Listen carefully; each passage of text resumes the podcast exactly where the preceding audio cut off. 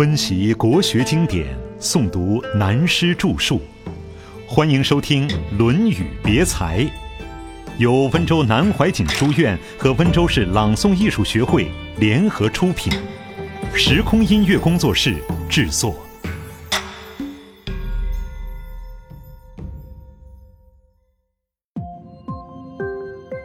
孔子的行仪。说到这里，大家要注意，尤其大家将来出去，在政治上领导的机会多。讲到中国的民族性，有一本书是顾亭林的名著《天下郡国利病书》。前面曾说过，明亡以后，顾亭林是始终不投降的。不过他高明，不投降当然清朝要嫉妒，可是他有本事。自己不投降，教学生到清朝做官，这样也可以由学生保护他不投降。可是他自己在地下做策反的工作。他也很有钱，到一个地方娶一个太太，生了孩子又走了。他娶许多太太，生许多孩子，他有他的道理，因为反清复明是要灭族的。他这样做是为了要留一个根。他走遍天下，就写了这部书。每个地方他都去看了，尤其是各省的军事要地都去看了。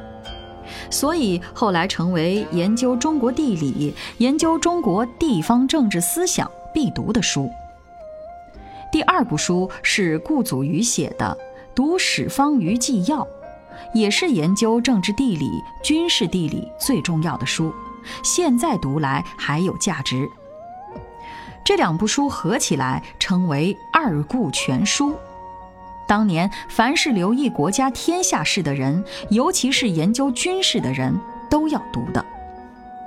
在这部书当中，对于每一个省先有一个总评，而且对地方性、民族性写得很清楚。所以不妨找来研究。说到这里，就感到我们中国的确每个地方的名姓各有不同之处，所以古代将领带兵，对于何处的兵适于冲锋，何处的兵适于后勤，何处的兵适于陆战，何处的兵适于水战，都大致要有个了解。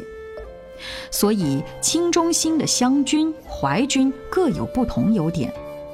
政治也是如此，但是要注意一点：尽管地方民俗各地不同，但万一有外力入侵的时候，一定团结一致，先把外来的侵略驱逐了再说。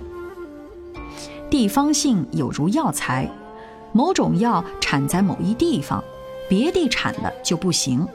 像当归这种药，台湾也在培植生产，可是它的药效就差。当归最好的是甘陕出产的秦归，其次是四川出产的，差一点点。现在研究阿里山气候土质和甘陕一样，但种植出来的当归药效始终还是有问题。所以由于地理的关系，各地出的植物不同，出的人物个性也不同。应知古代出去当地方首长的。对于这一县的县治、这一省的省治这类资料，都应该先知道。当然，能够读一下《读史方舆纪要》更好，可以多一层了解。地方性的观念常深植人心，人往往因为地域观念的偏见而影响了对个人的评价。经常会听到：“哎呀，他是某个地方人。”好像某一地方的人统统都是罪大恶极似的，连孔子的学生都是这样。孔子接见了互相一个年轻人，门人霍，这三个字多严重！学生们都奇怪，怀疑老师怎么和这个地方的人讲话。到底孔子与众不同，他告诉学生们说：“恳求上进的人，我们一定要帮助他。”不要使人没有进步的机会，不能使人退步。为何甚？孔子对学生说：“你们太过分了，怎么这样一种狭隘的胸襟和态度？”孔子在骂学生，我们自己也要反省。有时我们觉得某人不好，当他真的做了好事，我们仍不愿认为他好。人的心里往往会有这种毛病。人杰即以敬，与其节也，不保其亡也。孔子说，即使是一个坏人，他能够自己反省过来，等于洗了一个澡一样，把自己弄得很干净，来求进步。只要能够这样，不就好了吗？如果说昨天有一点错误，今天即使有了好的表现，却仍不以为然。那世界上就没有一个人可以做朋友，也没有一个人才可用了。所以这一段是说教育的态度，也是说自己度量的培养。子曰：“人远乎哉？我欲人，斯人至矣。”这等于解说礼人的话，谈人的用。仁义并不是摸不着、看不到、很高远的，只要在观念上引发仁慈心，去爱别人，有一点爱心存在，就是仁爱的道理，就可达于人道。不要去向外持求。下面讲到孔子做学问、做人的一个事实：同姓不婚的优生学。陈思拜问。昭公知礼乎？孔子曰：“知礼。”孔子退，以乌马期而进之曰：“吾闻君子不党，君子亦党乎？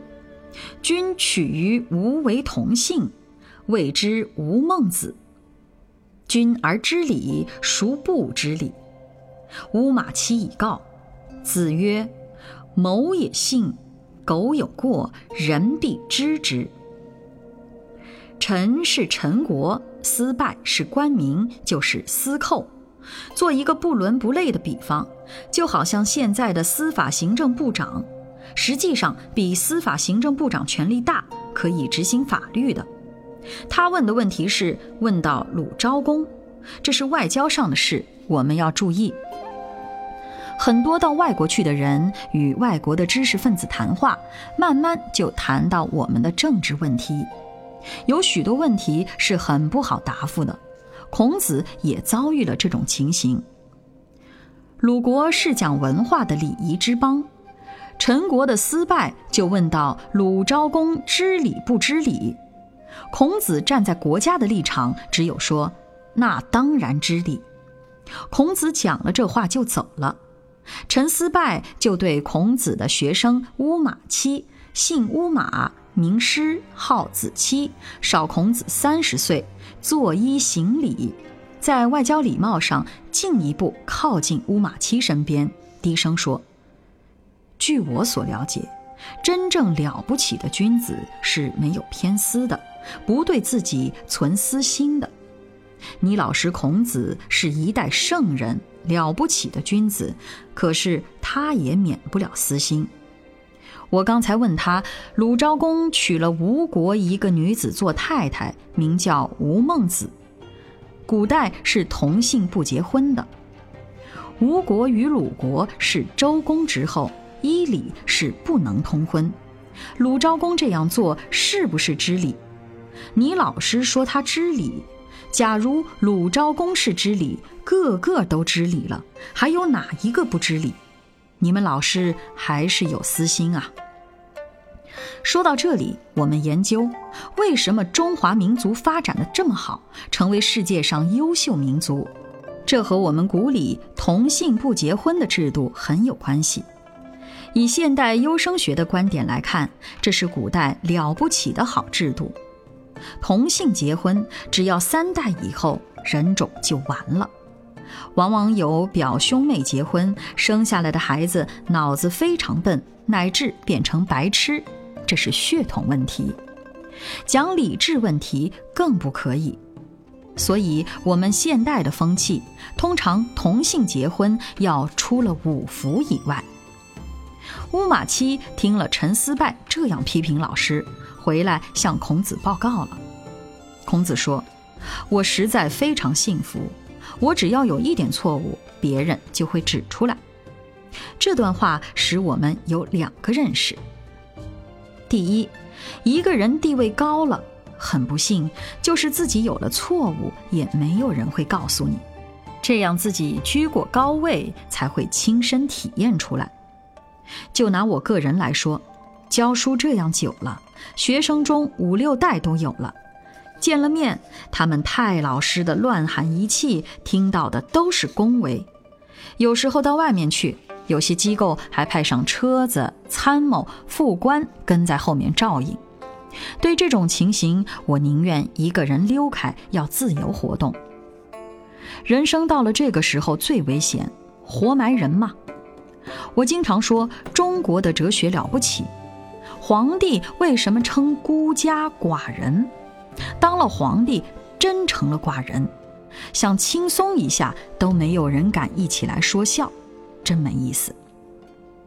因此，我们研究历史心理就知道，地位越高，心里越空虚，空虚到想发一个牢骚、想讲一句感叹话的对象都没有，相当可怜。不要以为功名富贵好，到了高位就是寡人，就是孤家。不但如此，年纪大了，个个遇到你都尊称老太太、老先生的时候，也完了，是孤家寡人了。说到此，我就想到当年四川一位同盟会员，这位老先生做过很多事情，我是跟他年龄差了一大截的忘年交。他告诉我许多当年革命的经过，并且还告诉我他的两句诗：“回回坐上席，渐渐变坟堆。”这就是说明年位一高，自己有过错，没人指示，这个上席也很不好做啊。所以孔子说自己很幸福，有了过错便有人指出来了。第二个认识是什么？孔子对于知礼不知礼，心里明白的很，但别人问到自己国家国君时，他绝不会批评自己国君的不对，所以当然要说鲁昭公知礼，绝不能说不知礼。你们外国人讲他不对是你们的自由，而且既然你们外国人懂了，何必再问我？你问我，我当然这样答的。所以这也是孔子的高明。同时，也是外交上的礼貌。跟着又说到孔子生活的情趣，也就是游于艺含义的发挥。生活的艺术，子与人歌而善，必使反之，而后和之。孔子是很喜欢音乐的，音乐和诗歌。用现代话来说，即是艺术与文学的糅合。过去的知识分子对艺术与文学这方面的修养非常重视。自汉唐以后，路线渐狭，由乐府而变成了诗词。人生如果没有一点文学修养的境界，是很痛苦的。尤其是从事社会工作、政治工作的人，精神上相当寂寞。后世的人没有这种修养，多半走上宗教的路子。但纯粹的宗教那种拘束也令人不好受的，所以只有文学、艺术与音乐的境界比较合适。但音乐的领域对于到了晚年的人，声乐和吹奏的乐器就不合用了，只有用手来演奏的乐器，像弹琴、鼓瑟才适合。因此，后来在中国演变而成的诗词，它有音乐的意境，而又不需要引吭高歌，可以低吟慢哦，沉浸于音乐的意境，陶醉于文学的天地。最近发现许多年纪大的朋友退休了，儿子也长大飞出去了，自己没事做，一天到晚无所适从，打牌又凑不齐人。所以我常劝人还是走中国文化的旧路子，从事于文学与艺术的修养，会有安顿处。几千年来，垂暮的读书人一天到晚忙不完，因为学养是永无止境的。像写毛笔字，这个毛笔字写下来，一辈子都毕不了业。一定要说谁写得好了，很难评断。而且有些人写好了，不一定能成为书法家，只能说他会写字，写得好，但对书法写字的方法不一定懂。有些人的字写得并不好，可是拿起他的字一看，就知道学过书法的。诗词也是这个道理。所以，几千年来的老人写写毛笔字，做做诗，填填词，好像一辈子都忙不完。而且，在他们的心理上，还有一个希望在支持他们这样做。他们还希望自己写的字、做的诗词永远流传下来。一个人尽管活到八九十岁，但年龄终归是有极限的。他们觉得自己写的字、做的诗词能流传下来，因而使自己的名声流传后世是没有时间限制的，是永久性的。因此，他们的人生活得非常快乐，始终满怀着希望进取之心。以我自己来说，也差不多进到晚年的境界。可是我发现，中年以上。四五十岁的朋友们有许多心情都很落寞，原因就是精神修养上有所缺乏。孔子深懂这个道理，因此非常注重诗与乐的教化。但他不是一个音乐家，也不善于唱歌。他定了乐经，但失传了。现在这一节是描写孔子听到别人歌唱的好，他一定要求对方再唱一次。当他学会了，而后和之，和之就是照他的歌，依他的音乐曲调，另外再做一首，这便是和。说到和，我们常常会在诗题上看到“贺某某先生诗”或“不某某先生韵”这类题目。不与贺的差别，和就是照原来的曲调和内容再做一篇。我们听今天的歌，调子都还可以，但内容却不行。由此就看到了我们文化衰落的一面，那就是文学的修养太差，没有深度。现在报上的文章也是如此，不像古文寿命长。过去的文章读过后，文章的句子还留在脑子里，还不喜欢把句子中的字轻易更动，因为古文中的句子多方面都可以通，可以做多方面的看法，值得玩味咀嚼。现在的白话文就没有这种境界，所以现在的诗歌内容也和白话文的情形一样，而不又不同了。